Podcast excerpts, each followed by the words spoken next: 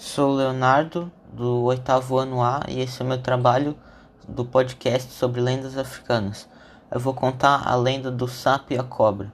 Era uma vez um sapinho que encontrou um bicho comprido, fino, brilhante e colorido, deitado no caminho.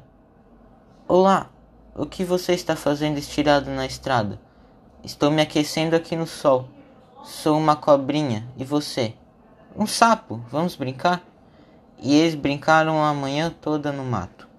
Vou ensinar a você a subir na árvore, se enrolando e deslizando sobre o tronco, disse a cobra. Eles subiram, ficaram com fome e foram embora, cada um para sua casa, prometendo se encontrar no dia seguinte. Obrigado por me ensinar a pular. Obrigado por me ensinar a subir nas árvores. Em casa, o sapinho mostrou para sua mãe que sabia rastejar. Quem ensinou isso a você? A cobra, minha amiga. Você não sabe que a família da cobra não é gente boa? Eles têm veneno. Você está proibido de brincar com as cobras. E também de rastejar por aí. Não fica bem.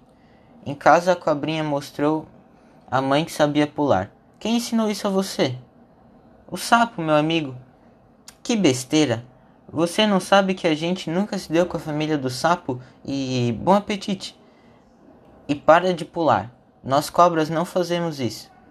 No dia seguinte, cada um ficou no seu canto. Acho que não posso rastejar com você hoje, pensou o sapo. A cobrinha olhou, lembrou do conselho da mãe e pensou: se chegar perto, eu pulo e devoro. Mas lembrou-se da alegria da véspera e dos pulos que aprendeu com o sapinho. Suspirou e deslizou para o mato. Daquele dia em diante, o sapinho e a cobra não brincavam mais juntos, mas ficaram sempre no sol, pensando no único dia que foram amigos.